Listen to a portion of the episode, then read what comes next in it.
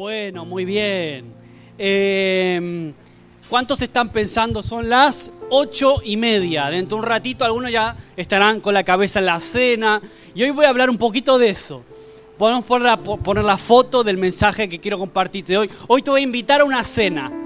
No te voy a invitar a mi casa, a una cena de la que habla Jesús en los evangelios. Una cena muy famosa. Ahí dice casa, casa llena. Vamos a ir al Evangelio de Lucas, Evangelio de Lucas capítulo 14. Vamos ahí, vamos a ser invitados, vamos a estar como invitados así un poquito eh, invisibles. Eh, y vamos a pasearnos por esa cena de la que participó Jesús, que a la vez dio una enseñanza, una parábola acerca de una cena. Y vamos a ver qué quiere decir eso para nosotros hoy. ¿Qué implicaciones tiene? Yo espero que el mensaje de hoy pueda hablar a tu vida, pueda ser Dios tocando a tu corazón. Yo espero que el mensaje de hoy sea también un, toque para nosotros como iglesia. Yo espero que, así sea. Entonces, eh, vamos a ver una cena a la que Jesús es invitado por un, líder de los fariseos, una persona que aparentemente, bueno, pues tendría su dinero acaudalada, un hombre principal entre los judíos. Un fariseo, un hombre importante con mucho poder. Y en esa cena eh, Jesús comparte cuatro enseñanzas muy importantes que yo te quiero dejar hoy. Y a la vez hace, a la vez hace cuatro enseñanzas, pero hace cuatro invitaciones, que son las invitaciones que tú puedes adoptarlas como para ti en esta tarde. decir, me estás invitando hoy a mí. Vamos a ver al Evangelio de Lucas capítulo 14. Vamos a estar ahí hoy en los primeros 24 versículos, del 1 al 24. Vamos a leer. La versión Reina Valera la titula, titula esa parte Jesús sana a un hidrópico. ¿Alguien sabe lo que es un hidrópico? ¿Qué es la hidropesia? ¿Alguna vez has escuchado esa palabra? ¿Suena de algo? Ahora luego lo voy a decir, luego lo voy a decir. Bueno, vamos a leerlo, vamos a leerlo tal cual está aquí en la palabra. Venga, capítulo 14, versículo 1. Aconteció un día de reposo día de reposo, sabéis para los judíos que es el sábado, sabéis que los judíos el día sábado no hacen nada, al menos los judíos más ortodoxos, más religiosos, es un día de descanso, que ellos no pueden hacer, y en ese tiempo lo cumplían también a rajatabla, no pueden hacer nada, absolutamente nada. Entonces, dice, eh, aconteció un día de reposo que habiendo entrado para comer en casa de un gobernante que era fariseo, estos le acechaban a Jesús. O sea, te invitamos, pero mira que vamos a por ti. Le acechaban, era una, especie de trampa, de invitación trampa. Te invito a comer conmigo, pero vas a ver con lo que te vas a encontrar. Eh, invitaban a Jesús a comer fariseos y religiosos de aquella época, no porque de verdad tuvieran estima por Jesús, sino que era una estrategia, ¿no? Buscaban ocasión para hacerle tropezar. A ver si mete la pata y dice algo que no tiene que decir. A ver si mete la pata y dice algo en contra de, las leyes de Moisés. A ver si dice algo en contra de Dios, alguna salvajada con la que lo podamos pillar. Esa era la actitud que ellos tenían al invitarle a Jesús a cenar con ellos. Era una, una trampa, por eso dice que eh, preparaban esas comidas para acecharle. Ahora Jesús, en vez de, Jesús podía haber dicho, ah, yo sé lo que queréis, él conocía los corazones perfectamente. Podía haber dicho, no, yo ya sé que eso es una trampa, no voy. Pero él iba con gusto. Él iba con gusto y aprovechaba para sembrar ahí y para tirar sus bombas, sus dardos ahí. Entonces dice el versículo 2, y aquí estaba delante de él un hombre hidrópico Hidrópico es una persona que tiene una enfermedad que se llama en realidad hidropesia. Es una persona que eh, tiene retención de líquidos y por culpa de eso se hinchan. No sé si alguna vez has conocido estas personas que tienen problemas, a lo mejor algún problema de riñón o incluso de corazón. Yo lo estuve investigando un poco. Hay varias causas que pueden provocar la hidropesia, la retención de líquidos. Personas que se hinchan muchísimo, pero de una manera muy, muy evidente y muy fuerte. las piernas, los brazos, el estómago, ¿no? Todo, una persona hinchada. Hoy en día, gracias a Dios, gracias a la medicina, esto se trata, hoy se puede tratar. Pero en los tiempos de Jesús no había tratamiento. Entonces se presenta, le traen delante de él a este hombre. Jesús, ¿qué vas a hacer? Hoy día de reposo, ¿eh? ¿Qué vas a hacer? Mira que no se puede ni, ni mu, no se puede hacer nada. Y le traen a este hombre. Entonces, eh, entonces, versículo 3, entonces Jesús habló a los intérpretes de la ley y a los fariseos diciendo, Jesús les pregunta a ellos, dice, ¿es lícito sanar en el día de reposo? Ya se sabía, Jesús adelanta la jugada, ¿no? Es lícito sanar el día de reposo, mas ellos callaron. Y él tomándole, tomó a este hombre, le sanó y lo despidió. Pero por él lo sanó, se sanó y, se, y lo despidió. Versículo 5, y dirigiéndose a ellos, dijo, ¿quién de vosotros si su asno su buey cae en algún pozo, no lo sacará inmediatamente aunque sea el día de reposo? Y dice que no le podían replicar esas cosas. No es que no querían, no le podían replicar, no tenían nada que decir en contra de eso. Ahí ya tenemos una, una primera enseñanza. Es decir, en vez de ser una cena de amigos, Jesús se encuentra casi con una cena de enemigos, donde le están buscando eh, acechar y tender esa, esa trampa. Y aquí aparece la primera enseñanza, enseñanza número uno, sobre el tema del sábado, el sabbat, que dicen los, los judíos, ¿no? Y sanando a este hombre. Y aquí la enseñanza es bien evidente. Lo importante es la persona, no la norma. Lo importante es en este caso la problemática, era solucionar un problema personal de alguien, más que si se hacía en sábado, el lunes, en martes, lo que sea, más que la norma religiosa, ¿no? ¿Qué es más importante, la vida de un hombre o cumplir las normas de una religión? Eso es lo que Jesús implícitamente está queriendo decirles también, con esa pregunta que a su vez les lanza a ellos. Y mm, la vida de un hombre, sin duda, no es, es lo importante aquí. Por eso eh, Jesús luego le dice, de alguna forma está diciendo, no se hizo el hombre para el sábado, sino el sábado para el hombre. Y esto es típico de la religión, pervertir un principio bueno, saludable, que viene de parte de Dios, que era cuidar un día para descansar, para dedicarlo al Señor, a la familia. Pero la religión que hace, lo llena de normas, lo pervierte, le cambia el enfoque, el sentido. Y Jesús ahí lo que viene es a traer el orden correcto, el principio correcto. No estaba mal el sabbat en sí, era el día de reposo, pero era un reposo orientado a algo, con una, una finalidad que los religiosos habían pervertido por la mochila de requisitos que habían puesto sobre la gente, ¿no? Sobre estos, sobre estos hombres. Ahora, no le podían replicar a Jesús. Jesús estaba poniendo las cosas en su correcto lugar. Y me encanta porque Jesús cuando entra en la vida de la gente, lo que viene a hacer es eso, poner las cosas en su orden correcto, eh, recuperar los principios que estaban pervertidos y arreglarlos. ¿no? Eso es lo que, lo que hace el Señor, va haciendo en nuestras vidas, lo hizo conmigo y yo sé que lo hizo con muchos de los que estáis aquí también. Entonces, vamos a seguir leyendo el versículo 7, que mi versión lo titula los convidados a las bodas. Entonces, mientras sucede esto, mientras Jesús sana a este hombre con hidropesia, Jesús empieza a observar, a, estaba, acordaros que estaba en medio de, de, una cena. Jesús empieza a observar cómo se comportan las personas que había en la cena. Dice el versículo 7, observando cómo escogían los primeros asientos a la mesa, refirió a los convidados una parábola, diciéndoles, cuando fueres convidado por alguna bodas, no te sientes en el primer lugar. Ya le suelta otra enseñanza por algo que él estaba observando en ese momento. Cuando fueres convidado a bodas, no te sientes en el primer lugar, no sea que otro más distinguido que tú esté convidado por él y viniendo el que te convidó a ti, a él le diga, da lugar a este y entonces comiences con vergüenza a ocupar el último lugar. Claro, él veía que la gente casi se daba codazos. Me imagino cómo son los, judíos ortodoxos que cuando son duros son duros, empiezan a darse codazos por sentarse lo más cerca del anfitrión, del poderoso, del, del quien les había invitado. Y Jesús ve cómo se pelean por sentar. Hoy curiosamente todo el mundo está sentado detrás, que no está mal, ¿eh? No estoy diciendo, es una figura que usó Jesús. Jesús estaba diciendo, mira, los que se sienten al final van a ser los primeros al final, ¿no? Es de alguna forma la enseñanza, y esta es la segunda enseñanza acerca de la humildad. En lugar de dar los codazos por posición, en vez de estar peleando por una posición aquí adelante, tú no te preocupes por eso siéntate el último que va a ser Dios quien te va a recompensar. De alguna forma es lo que le está enseñando Jesús en esta, en esta enseñanza sobre, sobre la humildad.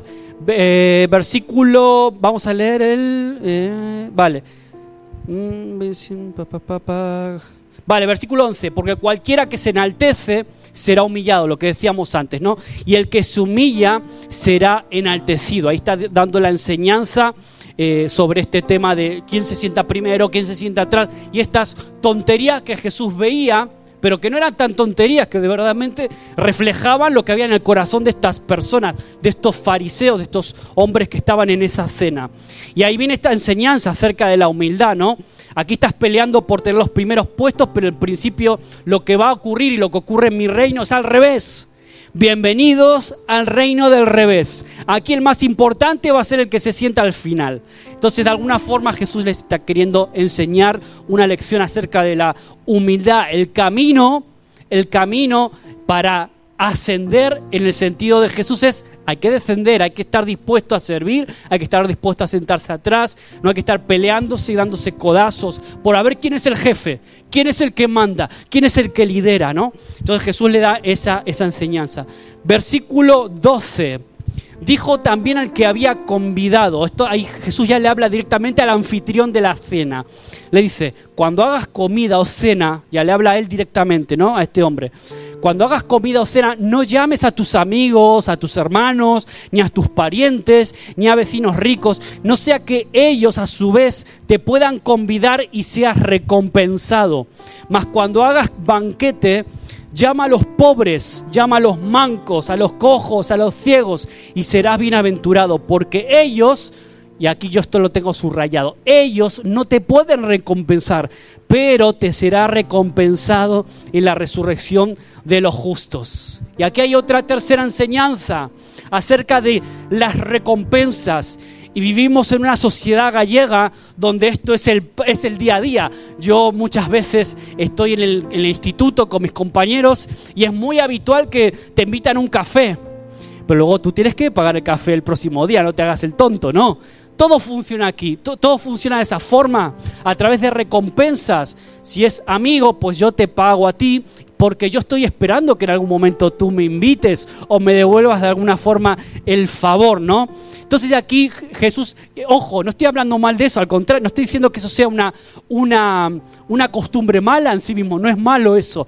El problema, y es a lo que ataca Jesús aquí, el problema es cuando solo damos y esperamos recompensa de aquellos que nos pueden devolver el favor. Y aquí Jesús está diciendo, no, dedícate a sembrar, dedícate a invitar a tu casa a aquellos que no tienen nada, aquellos de los que tú no, no esperas recompensa. Porque si no, ¿cuál es el, el mérito de eso? ¿no? Entonces aquí Jesús está hablando acerca de la recompensa que viene de Dios. ¿Por qué? Porque aunque tú no lo veas, aunque tú no creas, Dios está viendo lo que tú haces y lo que tú haces tiene consecuencias eternas. Cuando hacemos algo de que no nos puede devolver ese favor, Dios lo está viendo y Dios valora eso.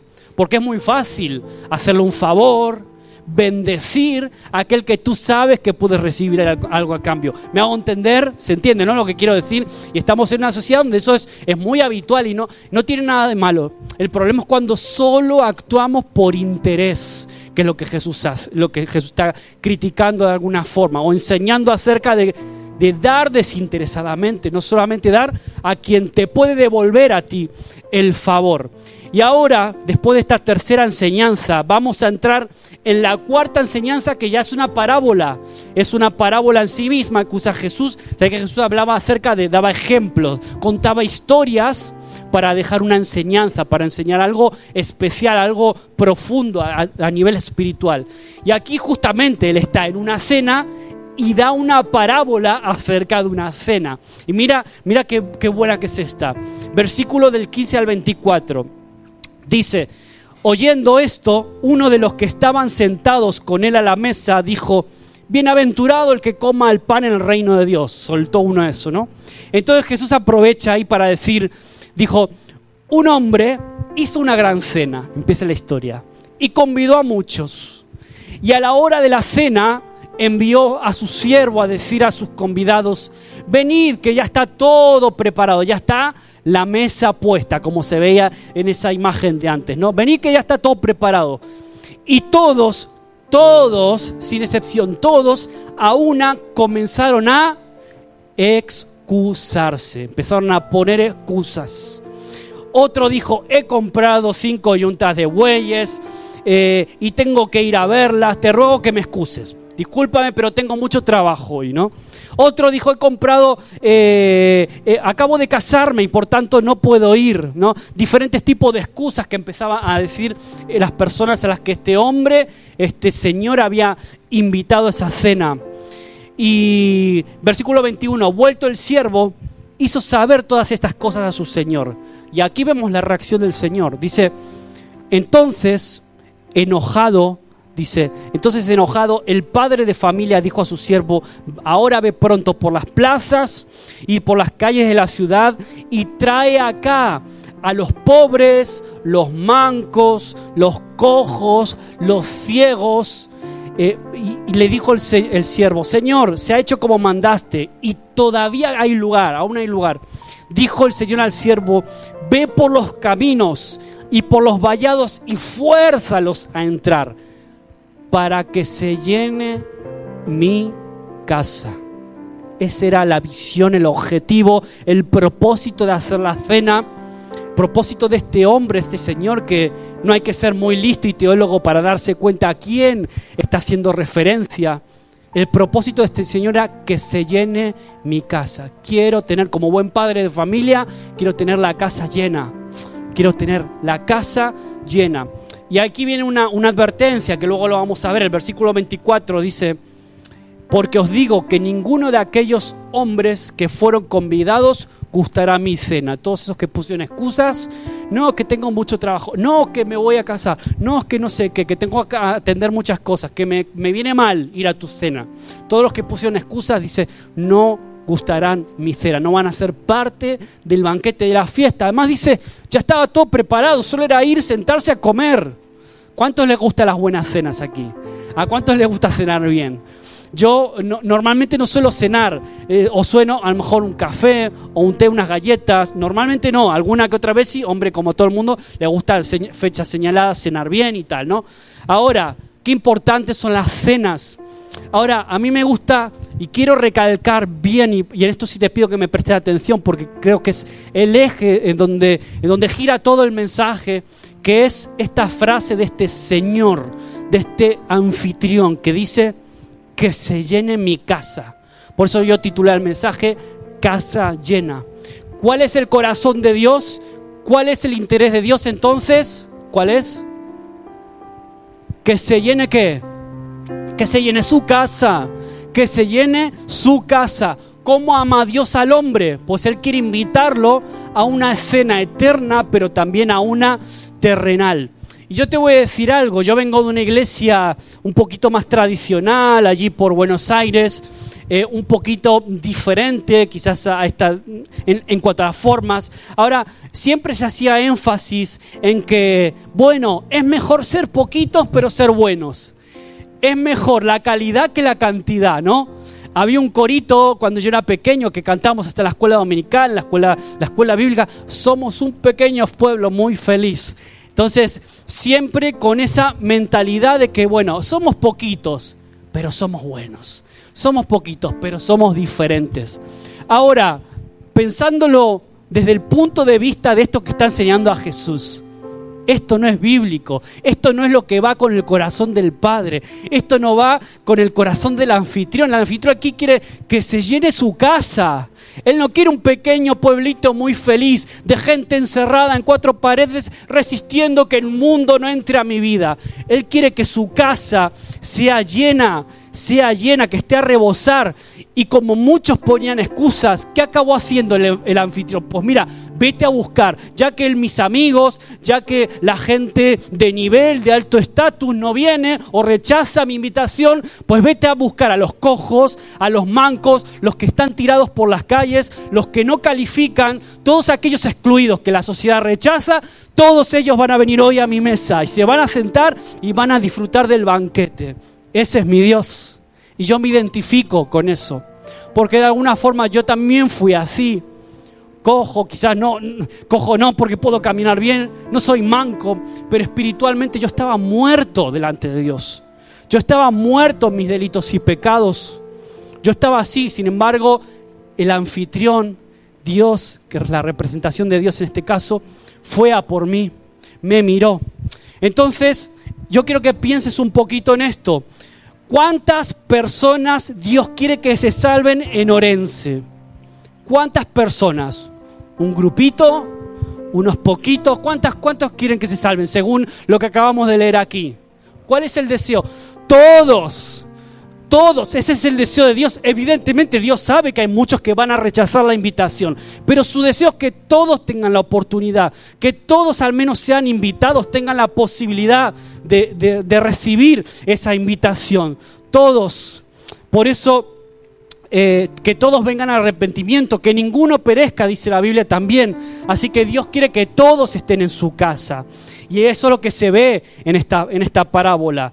Y si tú te das cuenta, no sé, ¿cuántas sillas hay ahora aquí más o menos? Que ahora 30 sillas ahora más o menos, ¿no? ¿Cuánta gente puede caber en este local, en este localcito? 40, 50, cómoda, más o menos cómodamente. A partir de ahí ya tendríamos que estar incómodos, ¿no? O de pie, muy incómodos. O sea, ¿cuánta gente tiene Orense? ¿Cuánta población tiene Orense? ¿Ciento? 103 mil, ¿no? Por ahí anda 110 como mucho, poco como Lugo, ¿no? Ahora, ¿Entraría toda esa gente aquí en este local? Evidentemente no. No existe ni siquiera en España un recinto tan grande que pueda albergar a toda la población de Orense. Estoy pensando, yo que sé, hasta el Santiago Bernabéu o el Camp Nou, que son estadios los más grandes de España, ¿qué caben? ¿90 mil? ¿100 mil? Igual no cabe ni siquiera todo Orense en un estadio así. No se trata de llenar un local. No se trata de tener un local más grande. Antes Romina decía, bueno, ojalá nos gustaría, nos gustaría tener y oramos y buscamos un local más grande. Claro que sí. Y Dios quiera que nos conceda poder estar más cómodos, tener más facilidades con los niños, que no estén apretados ahí arriba. Queremos un local más grande. Pero al final ese tampoco es la visión de Dios. Porque Dios nos dio una estrategia que se llaman grupos pequeños, células y si no podemos llenar un local, porque no existe un local que alberga toda la ciudad, sí que podemos llenar la ciudad del Evangelio. Amén. Con los grupos pequeños casas, hogares abiertos. Mi sueño no es un mega estadio, no es un mega local gigantesco, no es ese mi sueño. Mis sueños son hogares abiertos, enseñando la palabra de Dios, siendo hogares de luz en cada barrio, en Mariña Mansa, en San Francisco, en el 21. Yo no sé dónde, algunos de vosotros, en Shinzo, yo sé dónde vivís, más o menos, algunos sí, otros no. Pero yo creo en hogares abiertos que sean luz. Porque aquí, bueno, nos reunimos y está genial. Me encanta estar con la iglesia, me encanta estar con vosotros. Pero aquí todos somos luz. Aquí ya hay bastante luz, ¿no? A la luz hace falta ahí donde no está, donde hay oscuridad.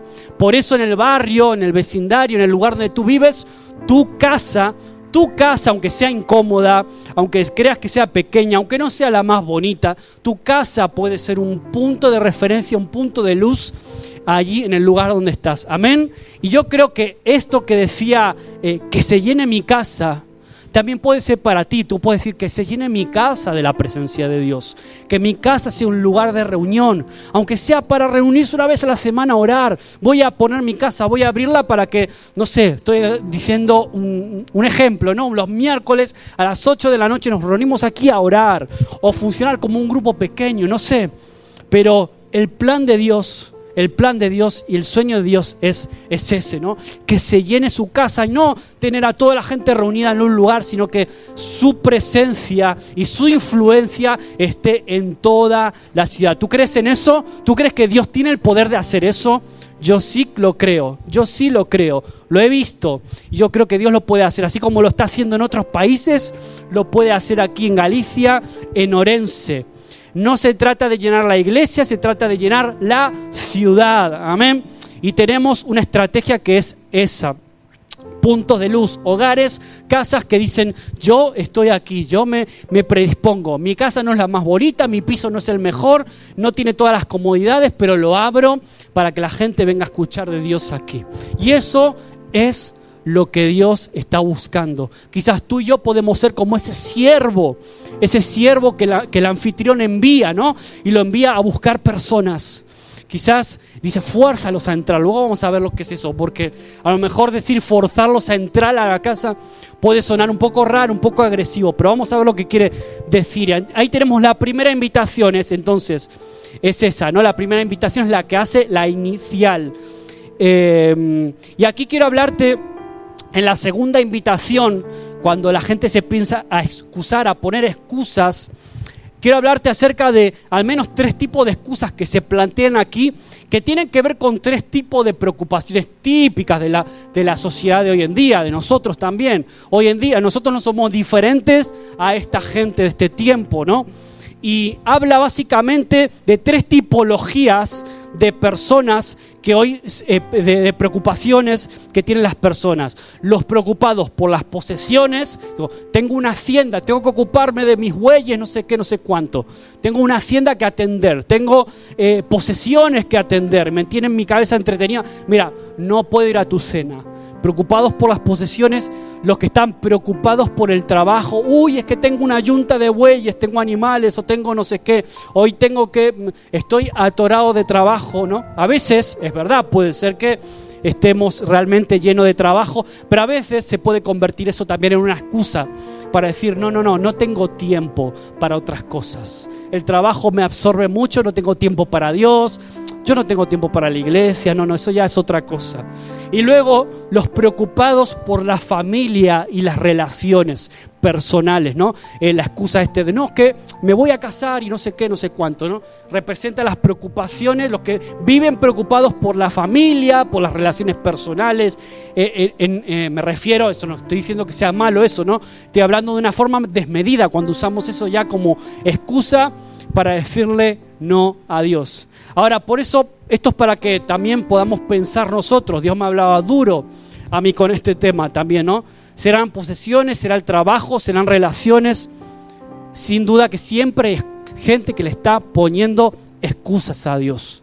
No, no, hoy no tengo tiempo para ti no tengo tiempo para estas cosas. Yo lo he escuchado aún con mis propios oídos, he, escuchado este tipo de excusas en boca de, personas. Hay siempre que están poniendo eh, excusas de no tengo tiempo. Ay, yo sé que me estás invitando, yo sé que me hablaste, yo sé Dios que un día me comprometí, yo sé Dios que un día te dije, te voy a seguir, cueste lo que cueste, pase lo que pase.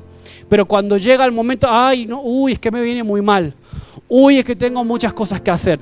Uy, que tengo que atender a este, al otro y no sé qué, no sé cuánto. Y empiezan las excusas. No, es que no es mi tiempo, no es mi momento. Ahora, cuando tú invitas a personas que crezcan en Cristo, dices, sí, voy a seguir a Dios, vale, mañana empezamos el discipulado. Uy, no, es que me viene muy mal. típico, típico. Personas que a lo mejor a la hora de la verdad dicen que sí a Dios en un culto, llorando, se entregan, pasan adelante, eh, son ministrados, eh, derraman lágrimas, son liberados, bueno, de todo. Pero al otro día a la hora de la verdad del compromiso, no, no tengo, uy, no, es que me, uy, tengo, Maxi, no, no, lo siento, pero no. Muchas veces eso, ¿no? Está a la orden del día. Ahora, yo creo que los que estáis aquí sentados, aquí en este lugar ahora, yo creo que todos vosotros vais a ser líderes, líderes en las vidas de muchas personas que van a venir a Cristo, amén. Porque eh, este Señor dijo, ve y dile a los invitados que ya está todo preparado. Ahora, nadie se pone a, a invitar gente si no tiene ya la cosa preparada, si ya no está todo preparado. Y como iglesia también estamos preparándolo todo. Estamos preparando, yo creo, y por eso lo dije antes, yo creo en una fiesta de verdad de avivamiento, yo creo en un tiempo de avivamiento para Orense, para Galicia, y se está preparando todo, ¿no? Hay una canción muy conocida, la cosecha ya está lista. Hay gente que solo está esperando que vayamos y los invitemos y le demos la invitación a la cena. Y a veces por porque no estamos eh, muy finos o porque estamos distraídos, se nos escapa esas posibilidades que Dios nos está poniendo. Ahora todos tenemos un, llamamiento de parte de Dios. Él hoy quizás te está diciendo como me lo dice a mí, yo hoy te estoy invitando a algo más que venir a un culto de domingo. Yo te estoy invitando a algo más que simplemente ser parte de una iglesia. Te estoy invitando a que comas conmigo, a que te sientes a la mesa.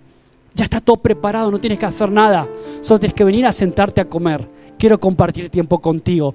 A lo mejor el Señor hoy te está diciendo eso en esta tarde. Quiero invitarte a un proyecto, a una fiesta tremenda. Yo quiero que, quiero que me sirvas, quiero que estés conmigo, quiero que venga, quiero que disfrutes. La fiesta ya está preparada para ti.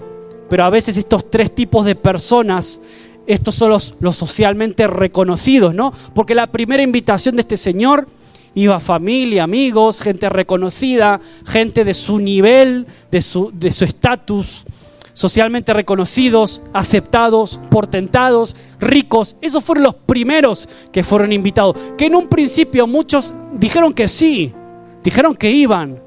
Pero luego el Señor, ¿te acuerdas lo que decía? Los tuvo que llamar otra vez, otra segunda invitación. Es que ya está la mesa puesta. ¿Cuándo venís? y ahí es cuando empiezan a poner las, las excusas. Ahora estos ricos, estos portentados, los que pueden, estos son los que dijeron, no, no, no es que no, es que no te amemos, no es que no te estimemos, pero es que, queremos seguir siendo amigos tuyos. Pero ahí, pero de alguna forma cuando vienen esas excusas, ahí el Señor este se enoja, se enfada, se enoja grandemente porque no puede ser. No puede ser que les esté haciendo una invitación, no puede ser que un día me hayas dicho que sí delante de un altar, que te hayas emocionado, que hayas dicho todo eso, que me ibas a servir. Y ahora la verdad, ¿qué pasó? ¿Por qué no estáis aquí? Y vienen las excusas, ¿no? Y ahí viene esa tercera invitación. El Señor se enoja y manda a invitar a otro tipo de personas muy diferentes a los que habían recibido la primera invitación. Empieza a llamar a los pobres, a los mancos, lo decía antes, a los cojos, los ciegos en las plazas y en las calles de la ciudad. Y ahora me llama la atención por qué para Jesús es tan importante, por qué hay un corazón tan especial de parte de Dios con la gente en necesidad, ¿no? Como estas, porque personas como estos ciegos, mancos, cojos, personas lisiadas físicamente, eran personas excluidas socialmente. No solamente que no tenían dinero, sino que eran excluidos incluso eh, eh, ritualmente, no podían ser parte de, los, de, de la religión de ese tiempo. Entonces Jesús tiene un corazón y una compasión especial por este tipo de personas. Incluso es un llamado de atención para nosotros hoy. Y Jesús de alguna forma está diciendo, mira, la iglesia se va a llenar de gente aparentemente quizás con muchos excluidos como estos, excluidos sociales, personas que no tienen hueco en la sociedad, aquí en la iglesia deberían tenerlo. Mira lo que decía el versículo 12. Dijo también al que le había convidado, cuando hagas comida o cena, no llames a tus amigos, ni a tus hermanos, ni a tus parientes, ni a tus vecinos ricos, no sea que ellos a su vez te, vuelvan a convidar, devolver el favor y seas recompensado. Más cuando hagas banquete, llama a los pobres, los mancos, los cojos, los ciegos, y serás bienaventurado, porque ellos no te pueden recompensar. La recompensa viene de Dios en estos casos, ¿no? Amén. Entonces, yo creo en esta iglesia yo creo en esta iglesia en donde muchas veces no van a venir las personas de nuestro mismo estatus social, a veces eh, hacemos comentarios y a veces yo sé que mm, sale del corazón, ¿no? pero sin duda Dios tiene algo especial con la gente muy humilde, la gente rechazada, la gente excluida. Y tenemos un llamamiento de hacer el bien a aquellas personas que no nos pueden devolver ese bien. Ahora, la obra de Dios nos hace nunca pensando, a ver, ¿qué puedo sacar a cambio? ¿Qué puedo recibir? Ah, si yo le doy, a ver qué me da a cambio. La obra de Dios no se trata de ver qué me puedo llevar, qué, me puedo, qué puedo sacar de estas personas. No se trata de eso. Y los pobres son las personas de las que no puedes sacar nada de ellas, no puedes esperar recompensa. Mancos, cojos, ciegos, no podían acercarse al pan de Dios. No podían ser sacerdotes, estaban excluidos socialmente. Por eso, lo que Jesús estaba diciendo en ese momento era una barbaridad para los fariseos que le estaban escuchando en esa mesa. Pero ¿cómo? Que voy a invitar a mi mesa a gente despreciable bajo nuestro punto de vista. Lo que Jesús decía, él estaba siendo revolucionario en ese momento. Jesús le estaba diciendo, invítalos a mi mesa, invita a ese tipo de personas a mi mesa. Y un fariseo sabía muy bien lo que estaba, que lo que estaba diciendo Jesús era una locura, una barbaridad. La cuestión es, bajándola a nuestra realidad, aquí, ¿está la iglesia preparada para recibir personas así? ¿O nos sentiríamos incómodos? Otra pregunta más. ¿Está tu grupo pequeño preparado para acoger a personas así? O, uy, es que mm, somos un grupito ya de amigos, nos conocemos mucho, ya venimos tiempo reuniéndonos, y es que nos viene mal, es que nos pone un poquito incómodos. Si eso sucede es porque hemos perdido la visión del corazón del anfitrión, la visión del corazón del Padre que está deseando que se llene su casa. Amén. Entonces esa es la pregunta para ti, para mí hoy. ¿Hay sitio en esta iglesia para gente que el mundo excluye, que el mundo desprecia o que deja de lado? Que menosprecia. Hay sitio en tu célula, en el grupo pequeño, para los excluidos, para los que nadie quiere, para los que nadie ama. Esta es la iglesia que queremos construir. Amén. ¿Cuál es el rostro de la iglesia? ¿Cuál es la cara de la iglesia? ¿Qué rostro va a tener? ¿No crees que el rostro de la iglesia tú piensas que va a ser gente rica, culta, muy educada, muy formada? Amén si vienen, claro que sí. Pero no suele ser lo habitual, lo habitual, honestamente, ¿no? Y cuando vas viendo otras realidades de otras iglesias, ves que esto es así. No suele ser eso lo habitual. Ahora, el rostro de la iglesia es de gente que el mundo quizás menosprecia, pero que cuando Dios las toma en sus manos, esos excluidos, esos que, que quizás no califican, no tienen riqueza, no tienen valor para el mundo, desde los ojos de vista del mundo, Dios los convierte en generales en capitanes, en guerreros, en personas con un valor impresionante, porque lo que el mundo menosprecia, Jesús lo transforma, amén. Y los que estamos aquí sentados hoy somos testimonio vivo de esa realidad. Tú y yo somos testimonio. Aquello, alguna has sentido quizás rechazado, menospreciado por tu color de piel, por tu acento, porque vienes de otro país. ¿Te has sentido así, excluido, rechazado? Yo creo que todos los que estamos aquí, incluso gente que ha nacido aquí, pues también puedes haber sido rechazado por otras condiciones. Todos podemos haber experimentado esto. Pero Dios escogió a lo necio, a lo menospreciado, ¿para qué? Para avergonzar, para avergonzar a los que se creen mucho, a los sabios, a los que se creen de un nivel superior, los que se creen que se las saben todas, que son increíbles. Y ahora, este es el tipo de gente de iglesia que queremos edificar. Hombres sencillos, hombres y mujeres normales, familias normales, familias con problemas, familias desestructuradas, familias o a lo mejor mujeres que han sido dejadas, abandonadas por sus esposos, mujeres que se encuentran solas con sus hijos. Ese es el tipo de persona que tienen que tener lugar aquí. Claro que sí. Ese es el tipo de personas que Dios está queriendo invitar a su mesa. Ellos son los que tienen, los que quieren también sentarse. Ahora, un rostro de gente necesitada, ¿no? Gente que, que necesita a Cristo, mejor dicho. Y Pablo, Pablo eh, hace un saludo a los cristianos en Roma, a los romanos, en Romanos 16, 23, dice Pablo, mira la forma en que saluda a los cristianos en Roma. O sea, esto ya era una realidad aún en ese tiempo. Dice, os saluda Gallo, hospedador mío y de toda la iglesia. Os saluda Erasto, tesorero de la ciudad y el hermano cuarto. a mí me hizo mucha gracia, pero cuando estudias el trasfondo de quién es el hermano cuarto, ¿Acaso hay alguien que se llama primero, otro segundo, otro tercero, otro cuarto? ¿Quién es el hermano cuarto aquí? Ahora, esto tiene un trasfondo. En esos tiempos, los esclavos muchas veces no les ponían ni nombre. Les llamaban, tú eres el primero, tú eres el segundo, tú eres el tercero, tú eres el cuarto. Había un hermano en la iglesia que era un sirviente, un esclavo en ese tiempo. Y era parte de ahí. Pablo se saludan y de alguna forma aquí lo que se trasluce es que era uno más en la iglesia. De alguna forma Jesús los hacía a todos uno. Todos eran uno. No había, eh, se habían roto las, las diferencias sociales aún dentro de la propia iglesia. Había gente con mucho dinero, unos principales, gallo, hospedador mío. De toda la iglesia, este gallo era, era una persona pudiente, una persona con dinero. Eh, luego Erasto, el tesorero de la ciudad, un administrador, una persona importante en la ciudad.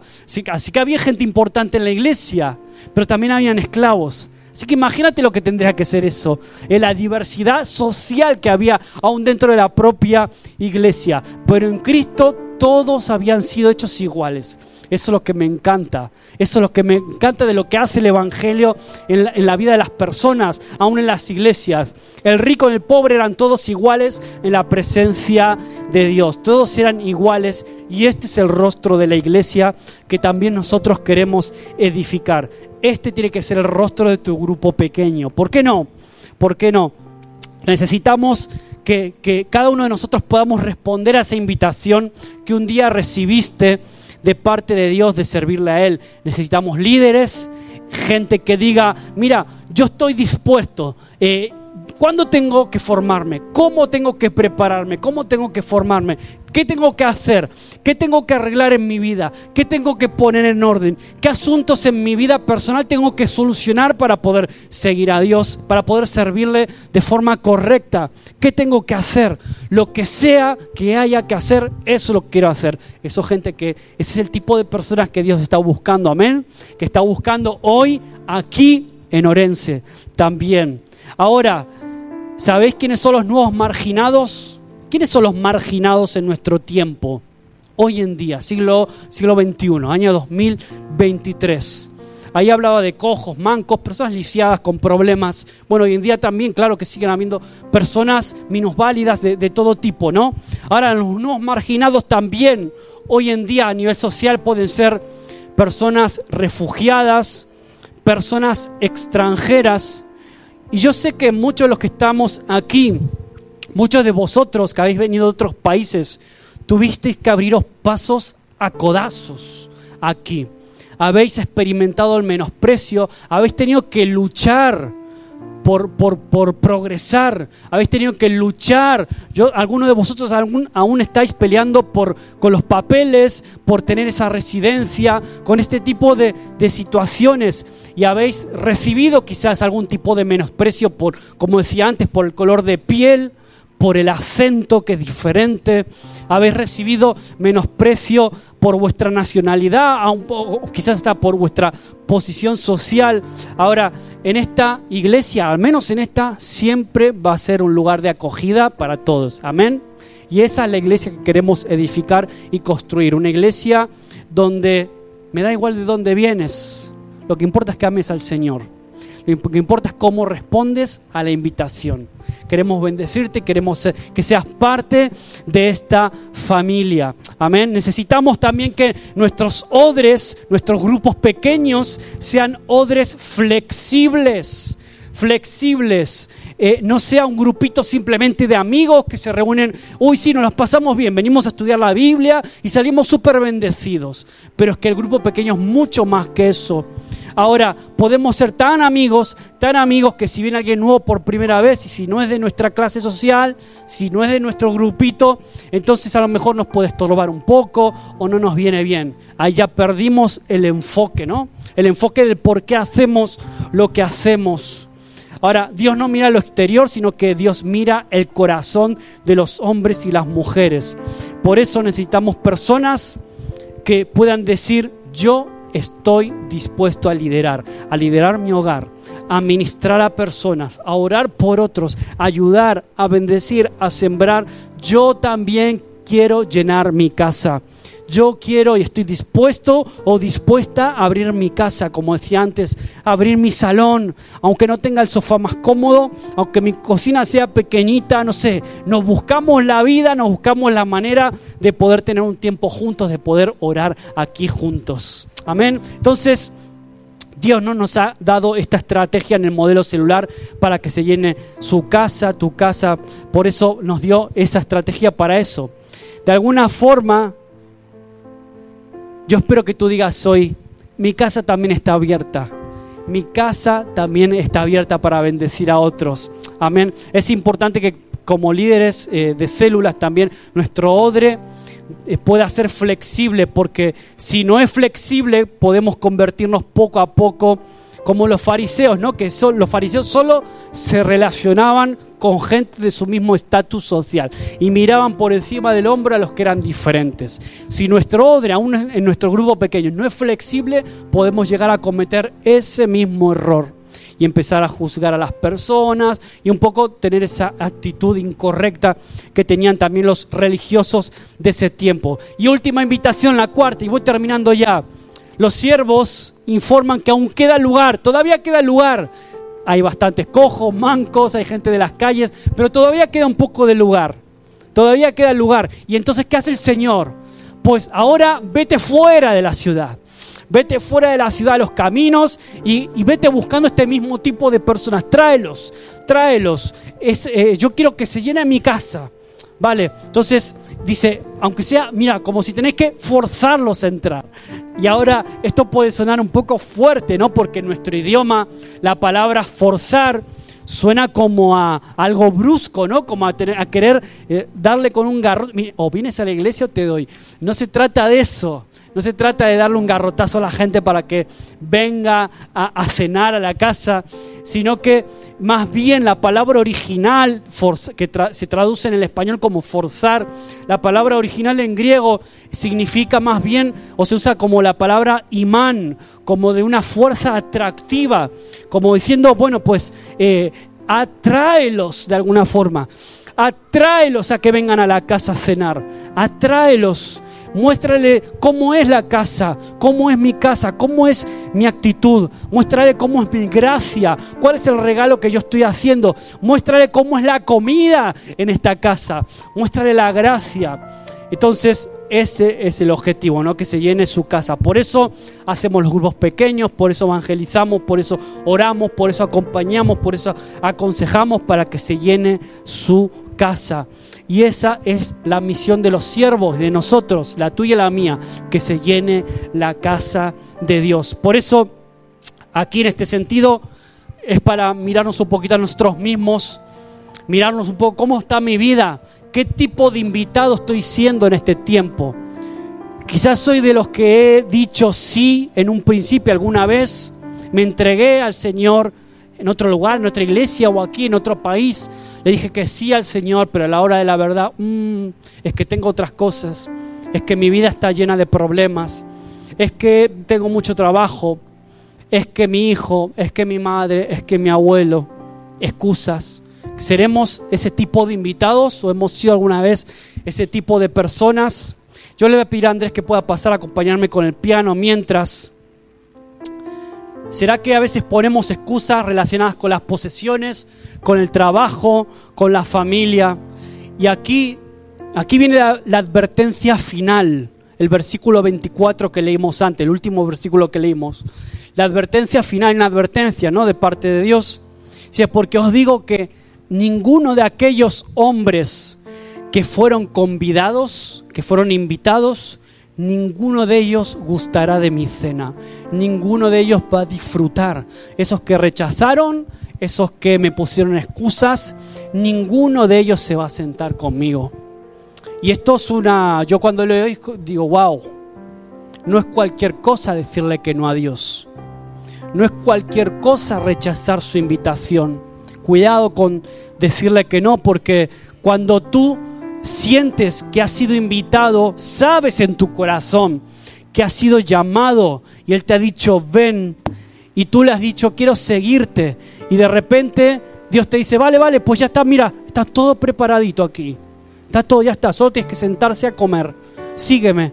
Uy, no, es que ahora no me viene bien, es que ahora no sé. Ahí dice que hay de repente como un cambio, ¿no? El, el Señor, este, este anfitrión, el hombre de la casa, se enfada se enoja, hay un enojo en su corazón. Y entonces te dice, bueno, pues así, ah, me rechazas, rechazas la invitación, pues no pasa nada, no vas a gustar de la comida que yo tengo preparada, no vas a gustar de esta cena. Vamos a ponernos en pie. ¿Tienen algo que ver esto? ¿El Señor te ha hablado de alguna forma? Vamos a ponernos en pie. Cierra tus ojos ahí donde estás. No pienses, uy, este mensaje que bien le vendría a fulanito o menganito. Piensa en ti por un momento. Piensa en tu vida, cómo estás tú delante de Dios.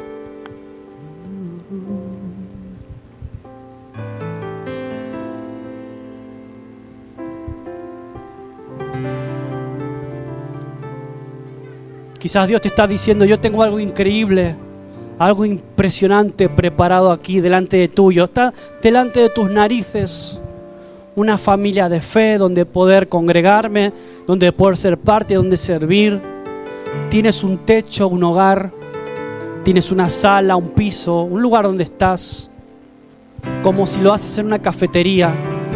Tienes todo lo necesario para ser un embajador de este reino, de un reino que está en expansión, un reino que quiere invadir esta ciudad, un reino que quiere llenarla toda por completo, la ciudad de Orense. ¿Y sabes qué? A muchos me rechazan, a veces hago invitaciones a los buenos, a los sabios, a los preparados, pero como ellos me dicen que no, te voy a escoger a ti. Te voy a escoger a ti, porque yo sé que tú me dices que sí. Tú estás preparada, tú estás preparado. Y si no lo estás, no te preocupes, ven a cenar, lo charlamos y te voy preparando en la relación. Te vas a ir preparando, te vas informando, pero yo te animo a seguirme, a servirme, a ser parte de esta casa, a que te sientes a la mesa. Yo sé que tu vida no es perfecta, yo sé que tu pasado no es perfecto. Ninguno de los que estamos aquí tiene una vida perfecta, ni mucho menos. Quizás hay cosas de tu pasado que te avergüenzan, pero el Señor hoy te dice, no me importa nada de eso. Quiero que te sientes a mi mesa. Quiero que disfrutes de lo que yo he preparado para ti hoy en este día. Quiero que te sientes, quiero bendecirte, quiero tener una relación contigo. Quiero que te alimentes en este lugar, en esta tierra de Orense, que este lugar sea un punto de referencia para tu vida, esta congregación, esta casa, que sea tu casa para ti también. Y que tú puedas decir de esos que tú puedas decirle hoy, yo no me pierdo nada, yo estoy dispuesto a todo, no me pierdo nada para estar en este banquete, no me lo quiero perder, es todo lo que necesito es todo lo que necesito hoy.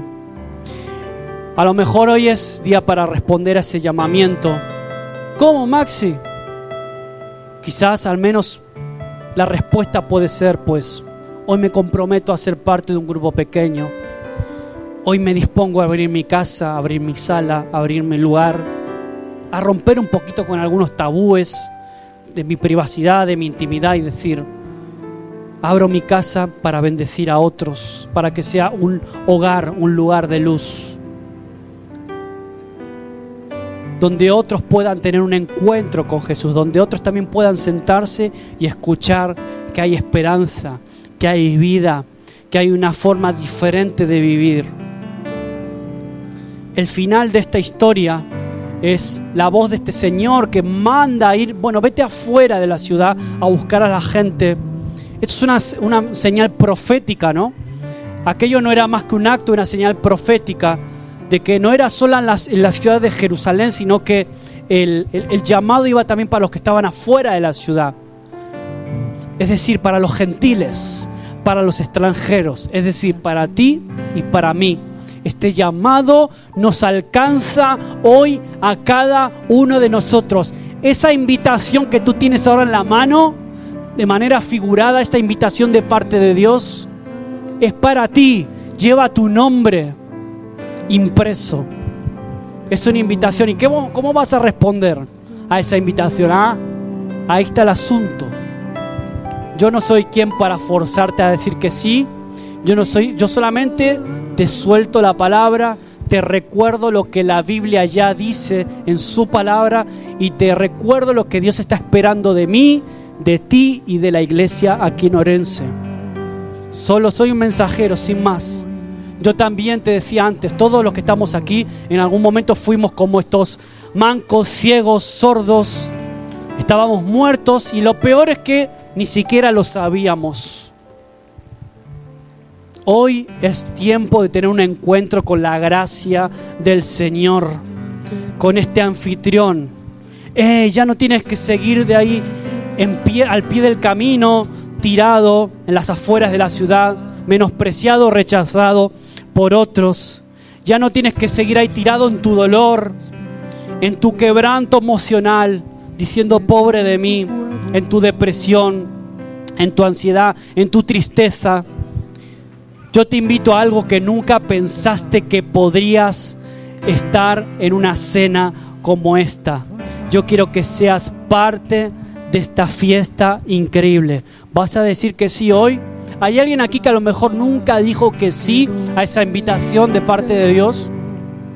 Si nunca dijiste que sí a esa invitación a ser parte de una relación con Jesús, hoy puede ser el día. No, hoy es el día. No lo dejes pasar. No lo dejes para mañana.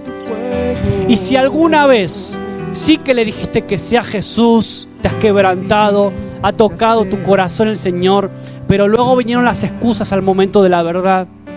Y al final no, no te sentaste a la mesa, uy, mucho trabajo, mucho, mucha familia, muchas cosas por ahí. Uy, es que no tengo tiempo para esto. Hoy es la oportunidad. Hay una segunda invitación. Aquí hubo varias invitaciones, hubo varias oportunidades. Hasta la última donde Él dice, los que me han rechazado, pues no pasa nada. No van a poder ser parte de esta fiesta. ¿Tiene sentido para ti esto hoy? ¿Tiene sentido? ¿Qué te está pidiendo el Señor hoy en este día? ¿O qué, qué, cuál es el desafío que está poniendo el Espíritu Santo en tu corazón con esta palabra? Quiero que mi casa sea llena. Quiero que tu casa se llene también de la presencia de Dios. Que tu familia se llene de la presencia de Dios en el lugar donde estás. Que tus hijos, tus nietos sean llenos de la presencia de Dios, sean transformados.